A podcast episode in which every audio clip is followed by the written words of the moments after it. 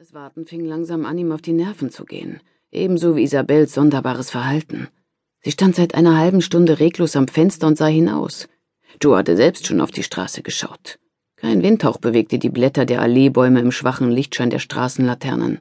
Der Park jenseits der Straße war dunkel und menschenleer. Er musste etwas tun, irgendetwas. Als er den schweren Esstisch in die Mitte der Halle zog, ertönte ein lautes, scharrendes Geräusch. Es veranlasste Isabel dazu, sich zu ihm umzudrehen. Was soll das werden, Joe? Lass den Tisch dort stehen, wo er immer steht, so ein Schwachsinn. Joe ließ den Tisch für einen Moment los. Wie wäre es, wenn du mal mit anfassen würdest? Unser Essen wird gleich angeliefert. Wir warten auf Albrecht. Sie drehte sich wieder zum Fenster um. Einen Moment lang starrte Joe auf ihren Rücken. Sie trug ein altmodisches Samtkleid mit tiefem Rückenausschnitt. Ihre Schulterblätter zeichneten sich unter der weißen Haut ab wie kleine Flügelansätze und reizten ihn dazu, sie zu berühren. Das alte Kleid musste sie irgendwo auf dem Speicher gefunden haben. Es war staubig und roch nach Mottenkugeln, aber dennoch. Joe seufzte lautlos und schob den Tisch in die Mitte des Raumes. Dann stellte er die schweren Stühle an ihren Platz und warf eine Damasttischdecke über die zerkratzte Tischplatte. Den Rotweinfleck verdeckte er mit einem Kerzenleuchter. Er schleppte Teller, Gläser und Besteck heran und verteilte sie auf dem Tisch. Alles war vorbereitet. Plötzlich dröhnte das Geräusch des Türklopfers durch die Halle. Joe zuckte zusammen. Das Klopfen war ungewohnt. Sie bekamen hier niemals Besuch. Und Albrecht hatte schließlich einen Schlüssel für sein Haus. Beunruhigt starrte er den dunklen Korridor hinunter, der zur Vordertür führte. Das Klopfen ertönte zum zweiten Mal, dieses Mal ungeduldiger. Er hörte Isabel hinter sich auflachen. Das sind die von Giuseppe. Das ist nur unser Essen, Joe. Sie sind ausnahmsweise einmal pünktlich. Joe hatte das Abendessen bei einem italienischen Restaurant in der Nachbarschaft bestellt. Er hatte aber nicht damit gerechnet, dass das Essen noch vor Albrecht eintreffen könnte. Eilig ging er zur Eingangstür, um zu öffnen. Zwei Kellner mit großen Styroporboxen vor der Brust standen auf dem Treppenabsatz. Sie folgten Joe ins Haus. Für einen kurzen Moment sah Joe sein Umfeld, wie Außenstehende es sehen mussten. Die großbürgerliche Einrichtung der Villa, altmodisch, unvollständig und dreckig. Albrecht traf mit einer halben Stunde Verspätung ein. Sein Gesichtsausdruck verriet nichts darüber, wie es ihm ergangen war. Joe bemerkte jedoch, dass Albrechts Hand zitterte, als er nach dem gefüllten Glas griff, das Isabel ihm reichte. Nun sag schon, wie war es? drängte Isabel. Albrecht trank in hastigen Zügen und wischte sich anschließend mit dem Handrücken über den Mund. Dann. Joe fühlte seinen Herzschlag hart in seiner Brust. Vor Erleichterung wurde ihm schwindlig. Albrecht war erfolgreich gewesen. Das war gut, denn sie brauchten das Geld. Allein das Abendessen, das vor ihnen auf dem Tisch stand, kostete ein kleines Vermögen, jedenfalls an der schmalen monatlichen Zuwendung gemessen, die Joe von seinem Vater für das Studium erhielt. Dieses Geld reichte gerade für die Miete seiner Einzimmerwohnung und das Mittagessen in der Mensa. Nicht einmal ein klappriges Auto war drin. Albrechts finanzielle Situation war noch angespannter.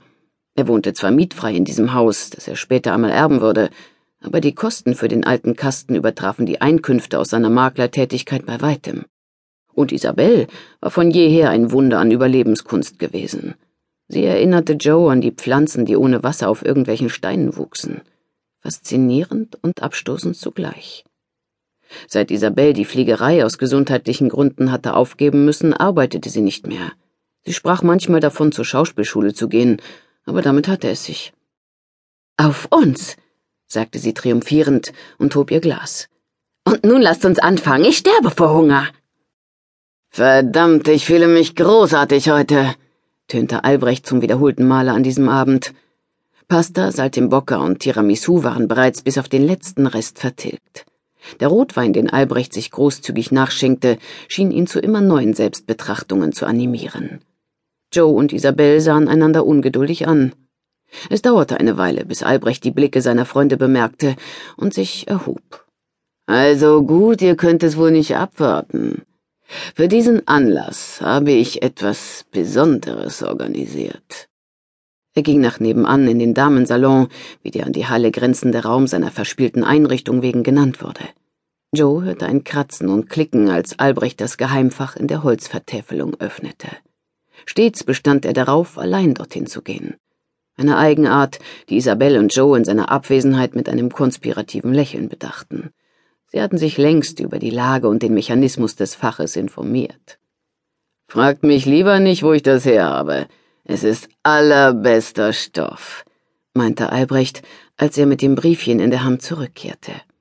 Er schüttete das Kokain auf den verspiegelten Blumenvasenuntersetzer seiner Großtante. Joe sah ihm zu, wie er die weißen Krümel mit der Klinge eines Teppichmessers zerhackte. Mit der Kante seines Personalausweises schob Albrecht das weiße Pulver zu drei dünnen Lines zusammen. Joe versuchte mit kreisenden Bewegungen seine verspannten Schultern zu lockern. Er fragte sich, ob genug für alle da war und ob sie auch alle gleich viel bekämen. Sein Verlangen nach dem Stoff, seine Gier wurde langsam übermächtig. Für einen kurzen Moment befürchtete er, dass ihre Freundschaft genau an diesem Punkt einmal an ihre Grenzen stoßen würde. Sie gingen erst schlafen, als der Morgen graute. Seit die sechs Zimmer im oberen Stockwerk durch das undichte Dach unbewohnbar geworden waren, schliefen Albrecht, Isabel und Joe unten im Gartenzimmer. Ein neues Dach für die Jugendstilvilla mit ihren Erkern und Türmchen wäre so teuer wie ein Reihenhaus in einem Lübecker Vorort, behauptete Albrecht. Er zöge es vor, nicht darüber nachzudenken. Das Gartenzimmer war, gemessen an der Halle oder dem Damensalon, ein kleiner, intimer Raum. Durch eine geschwungene Flügeltür blickte man in den verwilderten Garten. Joe ließ sich auf eine der Matratzen fallen und griff nach einer Steppdecke. Während er sich körperlich erschöpft und ausgebrannt fühlte, war sein Geist noch hellwach. Der Stoff war wirklich erstklassig gewesen. Er hatte das Gefühl, klarer denken zu können als jemals zuvor. Unangenehm war nur, dass sein Hals sich wie betäubt anfühlte und er kaum noch schlucken konnte. Das kam davon, wenn man das Zeug schniefte. Während er auf Albrecht und Isabel wartete, starrte er an die stuckverzierte Decke.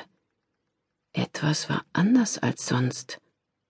Sein Blick blieb an einem nackten Haken hängen. Bis vor kurzem hatte dort oben noch ein altmodischer Kronleuchter gehangen.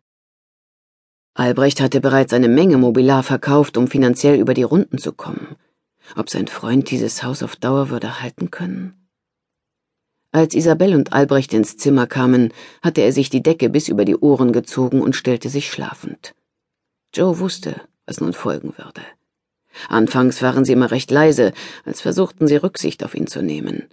Aber er ahnte, dass er ein Teil ihres Spiels war. Isabel hatte Joe einmal anvertraut, dass Albrecht ohne Zuschauer gar nicht könne. Einerseits erregte es Joe, dabei zu sein. Andererseits fühlte er sich benutzt. Sie waren keinen Meter von ihm entfernt, doch die räumliche Nähe schloss ihn nur umso unbarmherziger vom Geschehen aus. Isabel flüsterte etwas. Dann hörte es sich so an, als ob die Decken zurückgeschlagen würden. Joe blinzelte in die Dunkelheit. Er würde noch verrückt werden, dachte er mit aufkommender Verzweiflung, wenn es nur schon vorbei wäre. Isabels Atem wurde schneller, Albrecht stöhnte leise.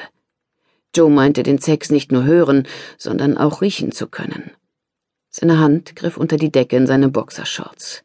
Seiner Erregung nachgebend fühlte er Scham und Erniedrigung. Es kam ihm fast im selben Moment wie Isabel, nur dass sein Orgasmus von den anderen unbemerkt und nahezu lautlos verklang. Danach schlief Joe beinahe augenblicklich ein.